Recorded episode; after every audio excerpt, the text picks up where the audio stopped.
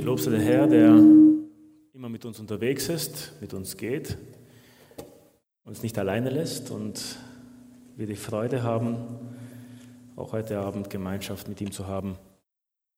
Ich möchte ein Wort äh, vorlesen. Und dieses Wort äh, befindet sich im, im Römerbrief in Kapitel 13 und ich werde hier die Verse 1 lesen bis 7 und wir werden dann anschließend ein Gebet sprechen und dann werde ich die Botschaft vortragen, die Gott mir aufs Herz gelegt hat, die hoffentlich für uns eine Erleuchtung ist, eine Bereicherung ist und gleichzeitig uns Motivation gibt und Verständnis gibt für Gottes Wille für unser Leben. Römer Kapitel 13, 1 bis 7. Jedermann ordne sich den Obrigkeiten unter, die über ihn gesetzt sind.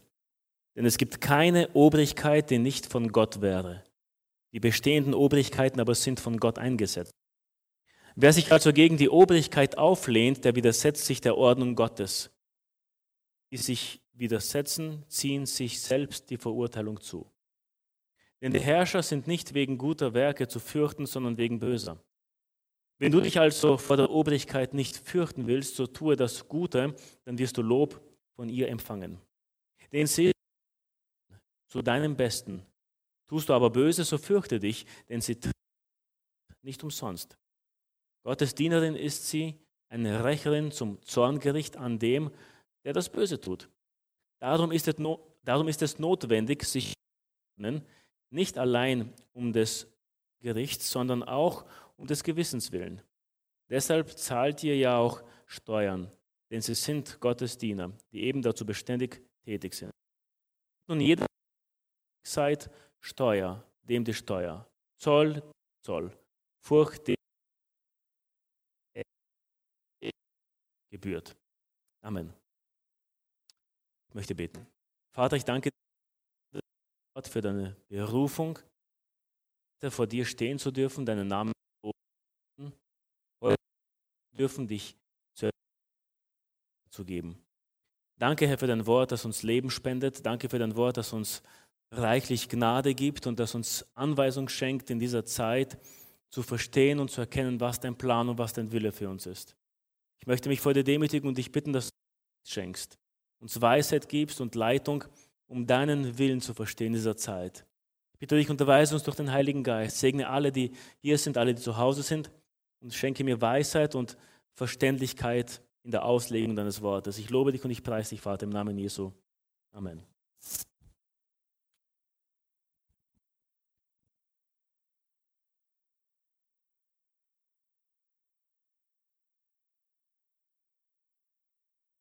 So. Wir werden heute uns dem Thema widmen und wir werden wieder ein paar Themen rein beginnen, über die wir reden werden.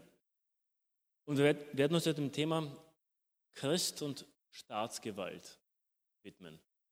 Der Christ und die Staatsgewalt. Ich glaube, es ist ein sehr wichtiges Thema angesichts der Umstände, die wir sehen, der Umstände, in denen wir leben, Dinge, die auf uns zukommen und wir uns die Frage stellen, welche Beziehung müssen wir zur Staatsgewalt haben? Ganz besonders, wenn es um Gehorsam geht. Wo sind wir als Christen beauftragt zu gehorchen? Wir wissen, dass unser, unser Reich, unsere Staatsbürgerschaft, so wie die Bibel sagt, im Himmel ist.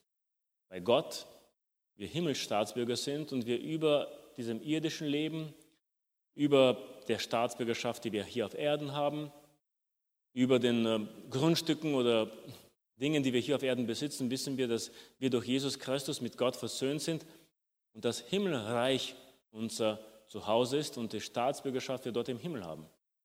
Wir sind Reisende und Fremdlinge hier auf Erden. Wir ziehen durch.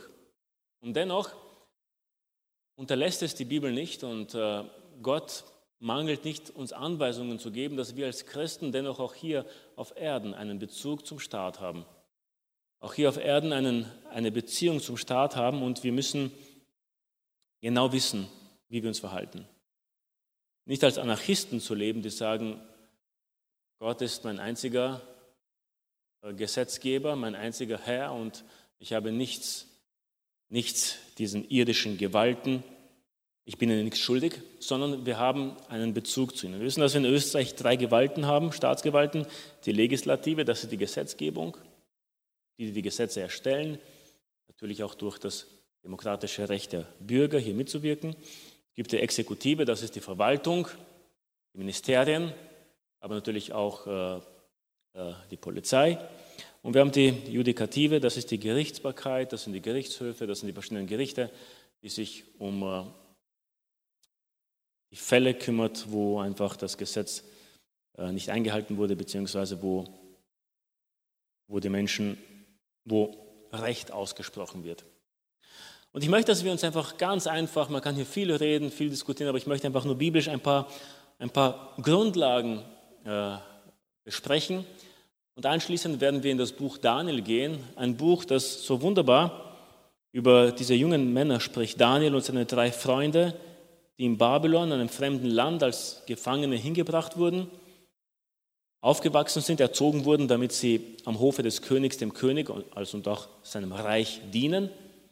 Und hier sehen wir wunderbar ein Beispiel, wie sie und wie wir als gläubige Menschen in der Beziehung zum Staat, zur Staatsgewalt leben sollen. Aber zunächst schauen wir uns mal diese Grundlagen an. Und ich habe schon in diesem Text gelesen, ein sehr wichtiger neutestamentlicher Text, der, in dem Paulus, der Apostel Paulus im zweiten Teil des Römerbriefes, im praktischen Teil, wo er das praktische Leben des Christen anspricht und bespricht, auch diesen Aspekt der Beziehung zur Staatsgewalt oder wie es hier genannt wird, zur Obrigkeit, zu den, äh, zu den äh, Herren, zu denen, die, die äh, von Gott als Fürsten eingestellt oder eingesetzt. Ein erstes allgemeines Prinzip, das wir in der Bibel in diesem Text sehen, ist, dass wir uns der Obrigkeit unterordnen sollen, denn es gibt keine Obrigkeit, die nicht von Gott wäre. Die bestehenden Obrigkeiten aber sind von Gott eingesetzt. Viele von uns und sehr oft oder allgemein Menschen würden diesen Vers aus der Bibel gerne streichen. Weil es schmeckt uns nicht, wenn viele Sachen geschehen, die uns vielleicht nicht schmecken als Bürger oder äh, als äh, Leute, die sich in einem gewissen Parameter in der, der Gesellschaft bewegen. Aber das ist Tatsache, das müssen wir als grundlegenden Faktor sehen, dass es keine Staatsgewalt gibt, die nicht von Gott erlassen ist. Das ist für mich mehr als eine Einschränkung, eine Erleichterung und ein Motiv der Freude, weil das sagt mir, dass über jeglicher menschlicher Autorität Gottes Autorität steht, der Gewalten lässt, zulässt, aber auch oft begrenzt. Es gab Regime und es gab äh, Formen von, von, von, von Gewalt, Staatsgewalt, die, die den gläubigen Christen nicht freudig zugemutet waren, zugesinnt waren. Sie kamen und sie gingen. Wir leben in einer Zeit, wo wir uns glücklich schätzen dürfen. Es ist eigentlich ein kleiner, kleiner Zeitraum in der Menschheitsgeschichte eigentlich, wo wir in einem System leben, das eigentlich in seiner Philosophie auf dem jüdisch-christlichen Weltbild aufgebaut ist. Die Demokratie und die Gesetze und alles, was, was wir heute erleben in der Gesellschaft, in der wir sind, ja, baut eigentlich auf den Werten der Bibel auf. Und einer der, eine, eine der Wurzeln der Demokratie und einer der Nährboden ist die Bibel, ist der christliche Glaube. Wir müssen uns glücklich schätzen, dass wir in einem System leben, in einer, in einer Demokratie, in einer Staatsgewaltsform, wo die Gesetze eigentlich zu unseren Gunsten waren und zu unseren Gunsten sind. Viele Menschen auf der Welt haben nicht dieses Privileg. Viele Menschen in der Geschichte hatten nicht dieses Privileg. Aber wir müssen das bedenken, dass in jeglicher Staatsgewaltsform, egal welches es ist, sie ist von Gott erlassen. Natürlich spricht hier Paulus von einem Ideal aus. Natürlich spricht jetzt Paulus äh, von einem Standpunkt aus, wo wir als Christen äh, untergeordnet sein sollen. Und das ist auch der nächste Punkt. Wir sind es schuldig, dem Staat Respekt, Gehorsam und Unterordnung zu leisten.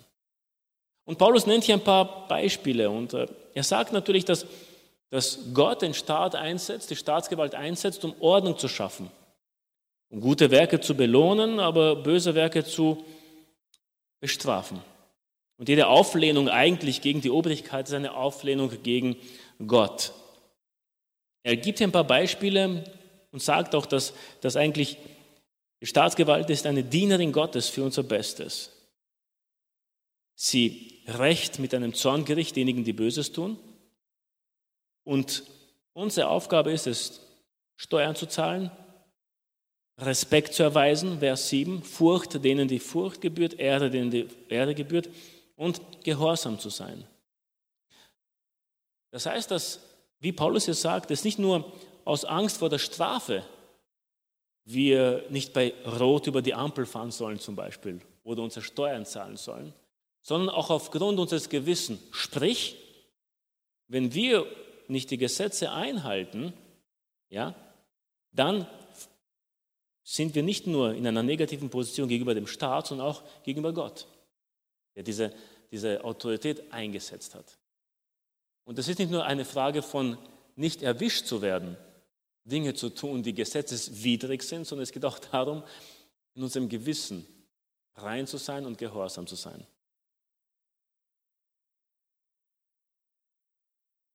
Aber es geht weiter für uns Christen. Es beschränkt sich nicht nur auf Respekt und äh, äh, gehorsam zu sein und äh, untergeordnet zu sein, sondern wir haben auch eine, eine spirituelle Aufgabe, und zwar für die Regierung zu beten. Und hier haben wir zweierlei Gründe, warum wir für die Regierung beten sollen oder für die Stadt leben. Es gibt eine simple menschliche, irdische Dimension, sage ich einmal. Und diese wird hier erwähnt in Jeremia 29 mit 7, wo das Volk in Babylon in der Gefangenschaft ist in der Knechtschaft ist, ja. Und, und Gott sagt durch Jeremia dem Volk, dass sie für die Stadt, in der sie leben, für ihr Wohlergehen, für ihren Frieden beten sollen. Weil von dem Wohlstand oder von dem Frieden der Stadt hängt auch ihr persönlicher Friede ab. Eh klar, wenn es der Stadt gut geht, geht es auch uns gut. Wenn es dem, dem, wenn es dem Staat gut geht, geht es auch uns gut. Wenn der Herr Österreich segnet, wenn der Herr in Österreich Frieden schenkt, dann freuen auch wir uns als Christen, die in Österreich leben. Darum ist es unsere Aufgabe, auch aus dem alleinigen irdischen Grund, für ein gutes Leben, für, den, für die Stadt, für den Staat zu beten. Aber Paulus geht weiter und sagt, es gibt nicht nur diesen irdischen menschlichen Aspekt und Grund und Motivation, sondern es gibt auch einen spirituellen. Und im ersten Brief des Paulus an den Timotheus in Kapitel 2 sagte mit Vers 1 beginnend, so ermahne ich nun, dass man vor allen Dingen Bitten, Gebete, Fürbitten und Danksagungen darbringt für alle Menschen, für Könige und alle, die in hoher Stellung sind, damit wir ein ruhiges und stilles Leben führen können in aller Gottesfurcht und Ehrbarkeit. Hier wieder die Unterstreichung äh, der irdischen, des irdischen Aspektes. Aber Vers 3, denn dies ist gut und angenehm vor Gott, unserem Retter, welcher will, dass alle Menschen gerettet werden und zur Erkenntnis der Wahrheit kommen. Sprich, wir müssen für das Land, für das Wohlergehen des Staates beten, auch aus menschlicher Hinsicht, dass wir einen Kontext haben, in dem wir ruhig den Herrn loben können, unser Leben leben können, so wie es auch bis jetzt war. Religionsfreiheit haben, ja. Aber auch aus spiritueller äh, Perspektive für die Errettung dieser Menschen. Weil Gott möchte, dass alle Menschen, von den Königen, von den Präsidenten, Bundeskanzler und so weiter, alle Menschen bis zum kleinsten Glied in der Gesellschaft, die Menschen zur Erkenntnis des Herrn Jesus Christus kommen und errettet werden. Heißt es nun, dass wir als Christen einen blinden, naiven Gehorsam haben müssen? Dass wir einfach alles, was gesagt und befohlen wird, blind ausüben müssen und tun müssen? Nicht ganz. Es gibt einen Punkt und eine Sache, die wir noch bedenken müssen. Und zwar die Tatsache, dass wir unseren höchsten Gehorsam, ja, einen hohen Gehorsam den Staat äh, gegenüber zu leisten haben, aber unser höchster Gehorsam Gott alleine und seinem Wort wir schuldig sind. Mehr als der Gehorsam gegenüber dem Staat muss unser Gehorsam gegenüber Gott sein. Und hier gibt es zwei wichtige Aspekte dieses Prinzips. Und zwar, grundsätzlich gehorchen wir dem Staat und allem, was uns gesagt wird. In allen Dingen, die von uns verlangt wird, als Menschen, die in einer Gesellschaft leben, ordnen wir uns unter und sind bereit, Gehorsam zu leisten. nicht nur das, sondern ein Vorbild zu sein für die anderen Staatsbürger und Menschen in diesem Land leben. Wir müssen die Ersten sein, die korrekt sind, die treu sind in allen Aspekten.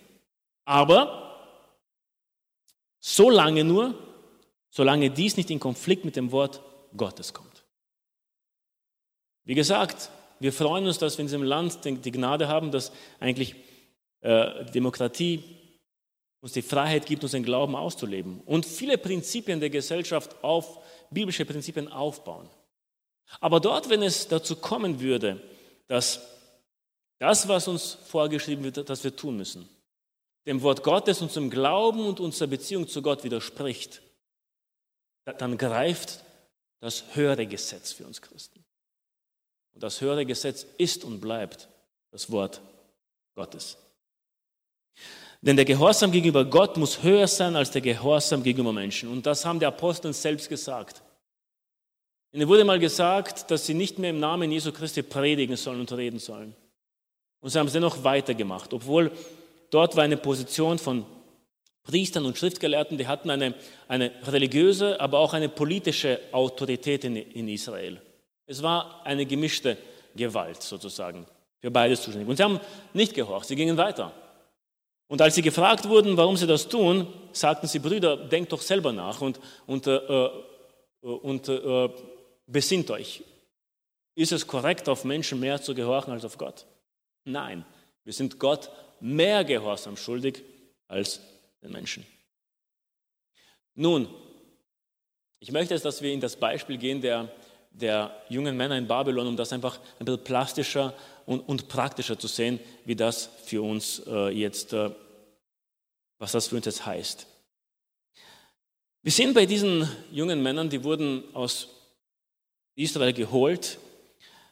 Der Zweck war, nachdem das Land eingenommen wurde von den Babyloniern, nachdem das Land äh, sozusagen annektiert wurde, angenommen wurde, hat der König Nebukadnezar den Befehl gegeben, junge Männer zu holen, die aus einem adeligen Geschlecht waren, die ohne körperlichen Makel waren, die klug waren und sie sollten nach Babylon gebracht werden, eingeschult werden in der Schrift, in der Sprache der Chaldäer, damit sie dann dem König und dem Hof und dem Reich dienen können.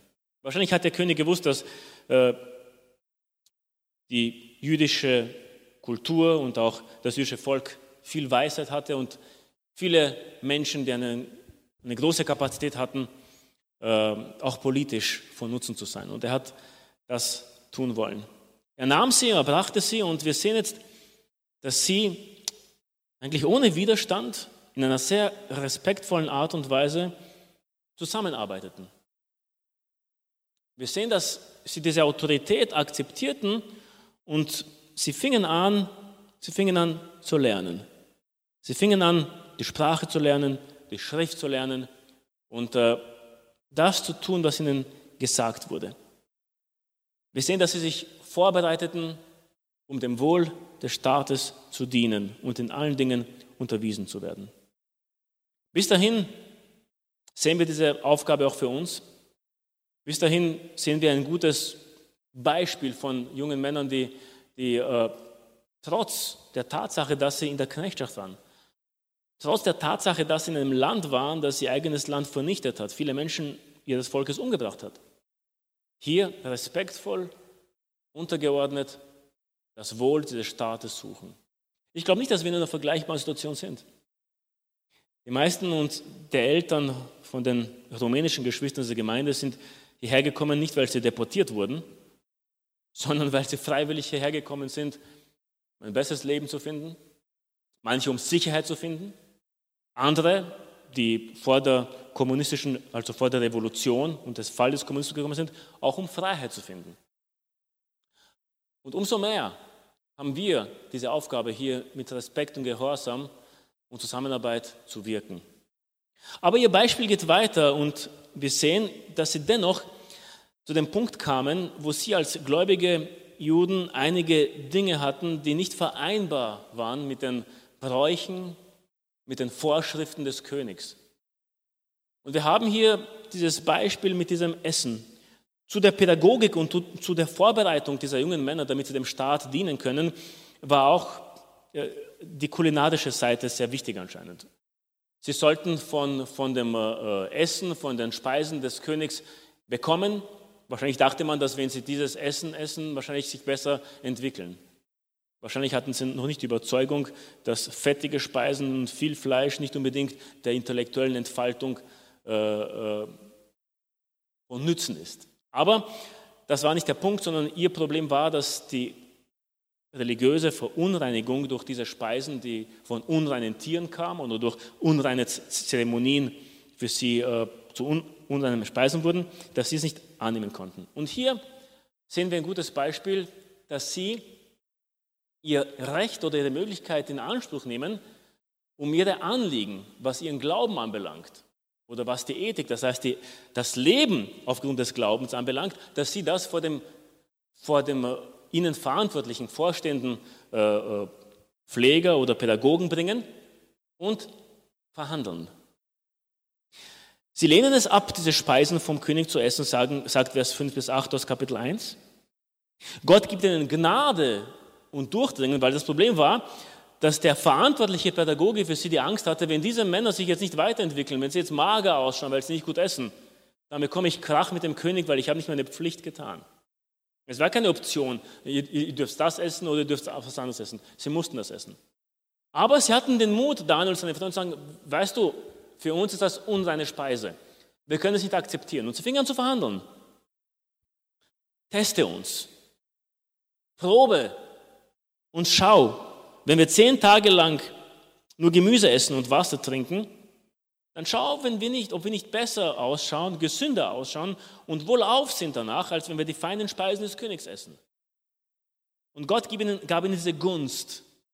Gott gab ihnen diese Möglichkeit vor dem äh, verantwortlichen Pädagogen, äh, dass sie das tun konnten.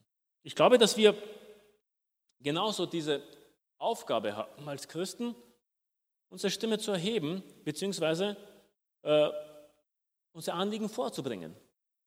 Und ich glaube, das ist ein großer Fehler, wenn wir als Christen einfach in der Gemeinde bleiben, geschlossen sind, glücklich sind, dass wir unsere eigenen Anliegen äh, in Ruhe intern regeln können und dass wir in Ruhe gelassen werden und wir alle in Ruhe lassen. Vor allem in der Demokratie, in der wir leben und wir die Möglichkeit haben, unsere Stimme abzugeben, vielleicht zu Volksbegehren zu gehen, wie jetzt dieses Volksbegehren ist äh, gegen indirekt gegen eine Impfpflicht, ja, dass jeder frei entscheiden kann. Äh, wie es Volksbegehren war und, und, und, und Meinungen man äußern kann zum Lebensschutz, sei es am Anfang, äh, vor der Geburt oder sei es am Lebensende. Nicht alle Anliegen sind durchgekommen. Nicht alle Anliegen und alle Wünsche kommen durch. Aber ich glaube, dass wir die Aufgabe haben, wenn wir eine Stimme haben, sie zu nutzen. Sei es, dass wir durch, durch das Recht wählen zu gehen, Parteien oder Gesetzentwürfe zu wählen, mit denen wir uns eher als Christen biblisch identifizieren. Sei es, dass wir, wenn wir die Möglichkeit haben, bei friedlichen Demonstrationen dabei zu sein, das zu tun. Sei es, Unterschriften zu sammeln oder sei es vielleicht auch direkt Briefe zu verfassen, Anliegen zu verfassen und an die Regierung zu schicken. Wir müssen es versuchen, wir müssen, wir müssen das Recht, das wir haben, nützen. Paulus schreibt in einem Umstand, in einer Zeit, wo es noch Sklaven gab, wo er in diversen Gemeinden, in diversen Ortschaften schrieb, schrieb er, dass wenn jemand ein Knecht ist in der Zeit, wo es meistens aussichtslos war, dort zu entkommen, dann soll er als Knecht seine Aufgabe erfüllen und seinem Herrn dienen wie Gott. Nicht nur aus einem äh, Dienst, wo die Menschen ihn sehen, sondern wie vor Gott sind. Aber wenn er das Recht hat und die Möglichkeit hat, frei zu werden, ja, und es gab im Römischen Reich einige Möglichkeiten, durch spezielle äh, Dinge und Leistungen gegenüber dem Staat konnte man das machen. Oder wenn man eine gute Beziehung zu einem Meister hat und er gibt dir diese Möglichkeit, es zu tun. Es gab ein paar Möglichkeiten, die dir dieses Privileg gab. Und Paulus sagt, wenn du dieses Privileg dennoch irgendwie bekommst, dann nutze es und werde frei. Ja? Genauso auch wir haben die Aufgabe als, als Christen in einer respektvollen, in einer friedvollen Art und Weise unser Anliegen vorzubringen. Und manchmal können wir eine Gesellschaft, manchmal können wir eine Gesetzeslage beeinflussen oder sogar ändern durch unsere Stimme. Und hier dürfen wir nicht passiv sein und, wie ich oft höre, von Grund auf diese Einstellung haben, es ah, ist eh wurscht. Wir haben eh nichts zu sagen. Wir haben eh nicht mitzureden. Wenn alle diese Einstellung haben, dann wird sich das äh, zeigen, dass es so ist. Wenn wir aber die Initiative ergreifen und, und beitragen, dann haben wir eine Stimme, dann äh, können wir Dinge beeinflussen. Ich glaube, wir müssen anfangen, als Christen nicht nur kirchlich zu denken, sondern gesellschaftlich zu denken. Ich glaube, dass wir die Möglichkeit haben und solange wir die Chance haben, mit allen Mitteln des Friedens, des Respektes zu beeinflussen und mitzugestalten.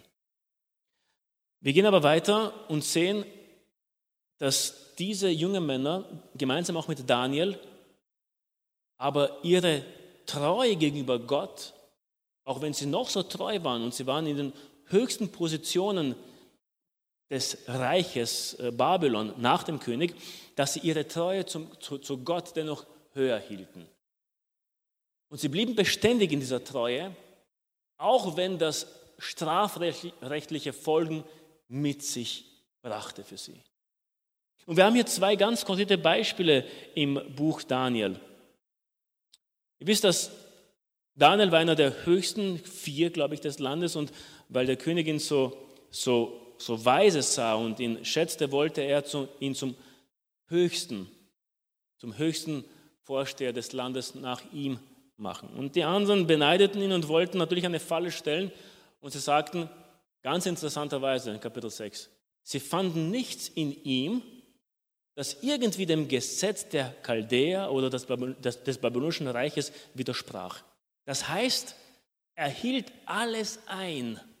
Er hielt alle Gesetze des Staates ein. Und ihm konnte nirgendwo irgendwas gefunden werden, dass er in irgendwelche Illegalitäten verstrickt war, sondern er war ein Vorbild. Er, ein ausländischer Sklave, der als junger Mann nach Babylon kam, war ein Vorbild, weil er alles einhielt. Und da versuchten sie eine Falle zu stellen, und zwar in seinem Glauben etwas zu finden, mit dem sie ihn fangen können. Und sie brachten diese, diesen Vorschlag zum König und er hat das bis zum Schluss nicht mitbekommen, was eigentlich im Schilde führten.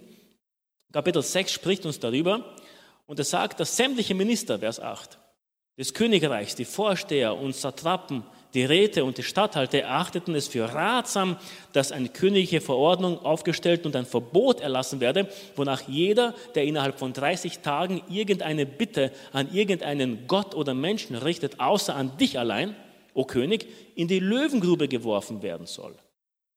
Es wurde ein, ein Gebot erlassen, wo kein Mensch mehr seinem Gott oder einem Menschen Anbetung oder Fürbitte bringen soll, sondern alleine der König soll angebetet werden. Und hier griff, und hier griff das Gesetz der Babyloner in, die, in den Glauben dieser jungen Männer ein, in den Glauben Daniels ein. Und wir sehen ganz interessant, wie Daniel darauf reagierte, Vers 11. Nachdem das Edikt unterschrieben wurde, des Verbotes, dass 30 Tage lang niemand seinen Gott anbeten darf, erfährt Daniel davon dass das Edikt unterschrieben wurde und er ging hinauf in sein Haus, wo er in seinem Obergemach offene Fenster und nach Jerusalem hin hatte und er fiel dreimal am Tag auf die Knie nieder und betete und dankte vor seinem Gott, ganz wie er es zuvor immer getan hatte. Das heißt, er ließ sich hier nicht einschüchtern. Und als das Gesetz kam, eines Landes, das er respektierte, eines Königs, das er respektierte, wenn, als das Gesetz kam, dass seinem Gesetz der Anbetung alleine gegenüber Jahwe kam, war es für ihn ganz, ganz klar, er, der alle Gesetze des Staates einhielt, dass hier ein Gesetz erlassen wurde, das seiner Beziehung zu Gott schadet und seine Anbetung stoppen möchte. Und das war für ihn der Punkt, wo er trotzte und Gott mehr diente und Gott mehr gehorsam war als dem Staat. Natürlich, die Strafe war, dass er erwischt wurde, dass er in die Löwengrube geworfen wurde, aber Gott war derjenige, der ihn rausgeholt hat. Wir kennen die Geschichte. Und das zweite Beispiel, das wir finden, äh, ist der Widerstand der drei jungen Männer, dem Standbild des Königs anzubeten.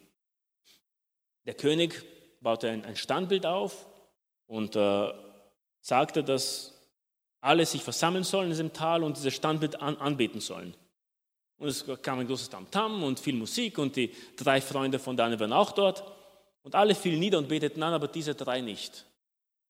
Und sie trotzten wieder und sie sagten Nein. Es ist nicht wichtig, dass wir dir Erklärungen geben, sagten sie. Unser Gott, dem wir dienen, kann uns rausholen. Aber auch wenn uns nicht rausholt aus dem Feuer, weil die Strafe war der Feuerofen, sie reingeworfen werden, wenn sie, wenn sie nicht anbeten. Auch wenn uns nicht rausholt, werden wir nicht dem Standbild anbeten, sondern alleine dir, sondern alleine unserem Gott allein, dem einzigen Gott. Und hier sehen wir wieder, dass sie Beständigkeit gezeigt haben und alleine Gott dienten. Gott hat eingegriffen, Gott hat sie errettet und mehr als das hat gezeigt, dass er wahrhaftig der einzig wahre Gott ist. Wenn es um Anbetung geht, wenn es um die Anbetung vor Gott geht, in biblischer Art und Weise, wie wir sie erkennen und verstehen, dort machen wir als Christen keinen Kompromiss. Die Anbetung gehört Gott alleine. Und im Laufe der Geschichte gab es immer wieder Fälle, wo das vorkam. Und eines, das äh, nicht zu, es, ist lange, äh, es liegt lange zurück, aber nicht zu lange zurück, ist äh, eine Situation, die immer in Nazi-Deutschland war. Und zwar in Nazi-Deutschland kam es zu einem Punkt, dass auch die Kirche Hitler sozusagen ihr ihr, ihr Vertrauen und, und die Treue deklariert hat. Und diese Kirche, dieser Teil der Kirche wurde die Reichskirche genannt. Sie sahen mehr oder weniger in Hitler eigentlich den Messias, einen Messias, und das grenzt eigentlich fast an, an Anbetung. Aber es gab einen Teil, die nicht diese Treue zu Hitler deklarierte, sondern mehr oder weniger in den Widerstand ging, was die bekennende Kirche war. Dietrich Bonhoeffer war Teil dieser bekennenden Kirche. Und äh, gemeinsam mit anderen Theologen, mit Karl Barth und anderen, haben sie auch einen, eine, eine Deklaration gemacht und ihre Position bekräftigt. Und eine der Dinge, die dort festgehalten war, war, dass wir nur einen Führer kennen. Und dieser Führer ist Jesus Christus. Und in dem sagten sie ganz, ganz klar, dass sie nicht Hitler die absolute Treue, die bedingungslose Treue deklarieren, sondern alleine Jesus Christus. Das kostete vielen das Amt, das kostete vielen Theologen den Lehrstuhl und das kostete vielen Menschen auch das Leben und äh, brachte viel, viel Leid. Aber das war eine Situation in der Geschichte, wo Menschen ganz klar sich dazu entschlossen haben, zu zeigen und dazu zu stehen, dass die Treue, die absolute Treue gegenüber Christus äh, gegeben ist. Und im Zweifelsfall man sich für Christus entscheidet und auch ungehorsam ist, wenn der Glaube und wenn die Anbetung in den Kompromiss kommt. Aber sie taten noch etwas. Und noch etwas können wir von diesen Männern in äh, Babylon lernen, was die Beziehung zum Staat anbelangt. Sie bezeugten Gott und sie gaben Gott die Ehre, so oft es ihnen möglich war und so oft sie die Gelegenheit gehabt haben.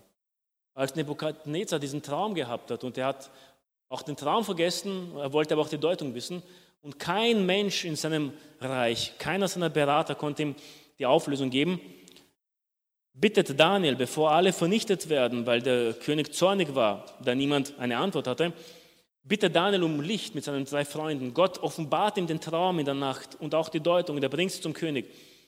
Und nun kommt der König und sagt ihm in Kapitel 2 mit Vers 26, bist du imstande, mir den Traum, den ich gehabt habe und seine Deutung mitzuteilen? Und Daniel antwortete vor dem König und sprach, das Geheimnis, nach dem der König fragt, können Weise, Wahrsager, Traumdeuter oder Zeichendeuter dem König nicht verkünden. Aber es gibt einen Gott im Himmel, der Geheimnisse offenbart, der hat den König Nebukadnezar wissen lassen, was am Ende der Tage geschehen soll. In seiner Position, in, seinem, in, seinem,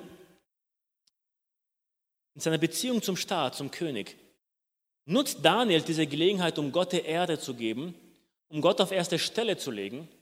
Und wir sehen hier einen unglaublichen Impact, nachdem Nebukadnezar diese Traumdeutung bekommt, nachdem das geschieht, was, was gedeutet wurde, dass er seinen Verstand verliert, dass er wie ein Tier eine Zeit lang lebt und er wieder zurückkommt, schreibt er einen Brief an alle Völker unter seiner Regierung.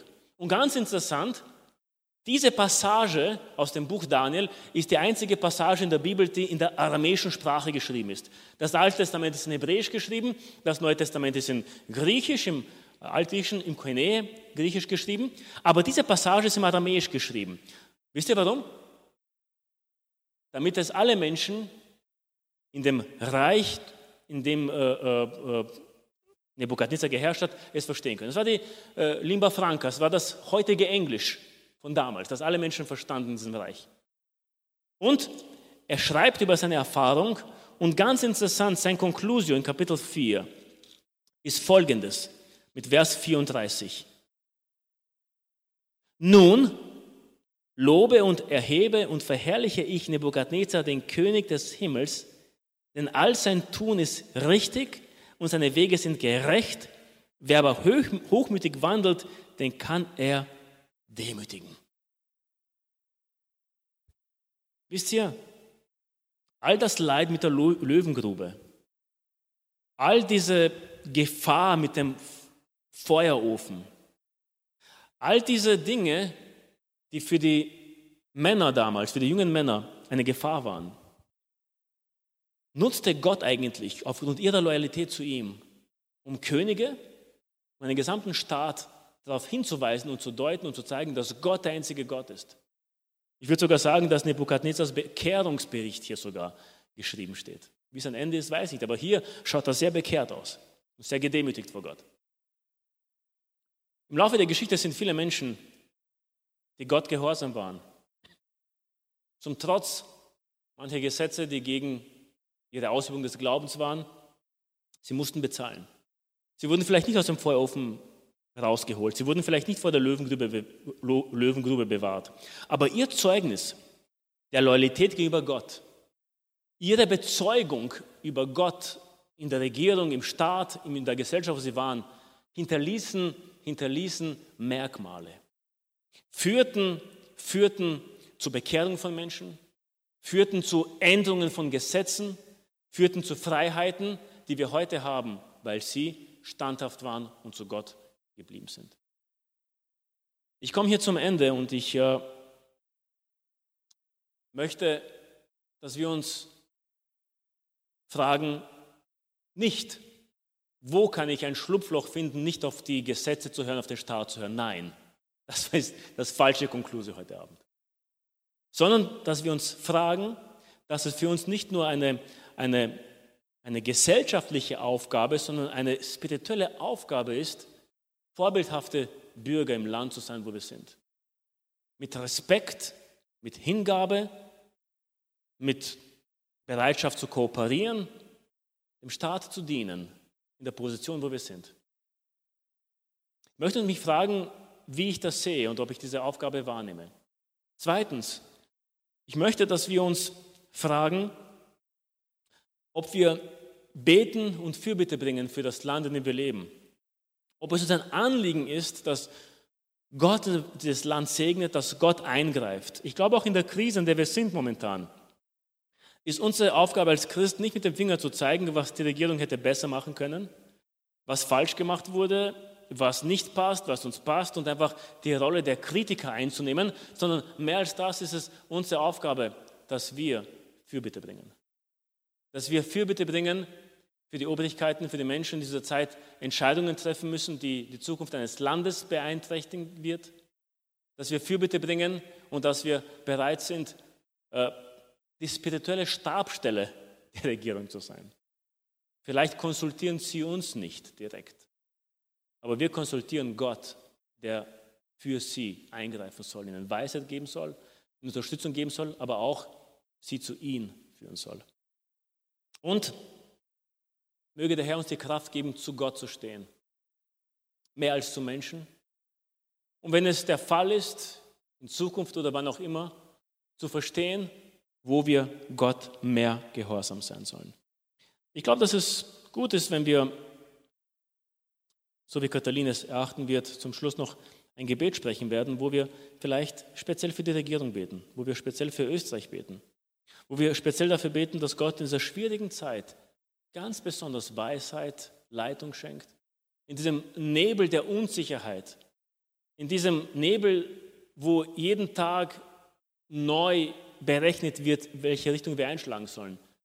Gott der Regierung vorausgeht, sie an der Hand nimmt, ihnen Gnade schenkt und Führung schenkt und einen Ausweg bringt und vielleicht durch diese schwierige Zeit manche von ihnen, die vielleicht sehr selbstsicher waren, die vielleicht weit weg von Gott waren, auf den Gedanken bringt, hinaufzuschauen. Zu erkennen, dass es einen Gott im Himmel gibt, der uns auch aus dieser Krise rausgeholt hat und ihn anerkennen und zu ihm finden. Der Herr möge uns segnen und der Herr möge uns leiten. Amen.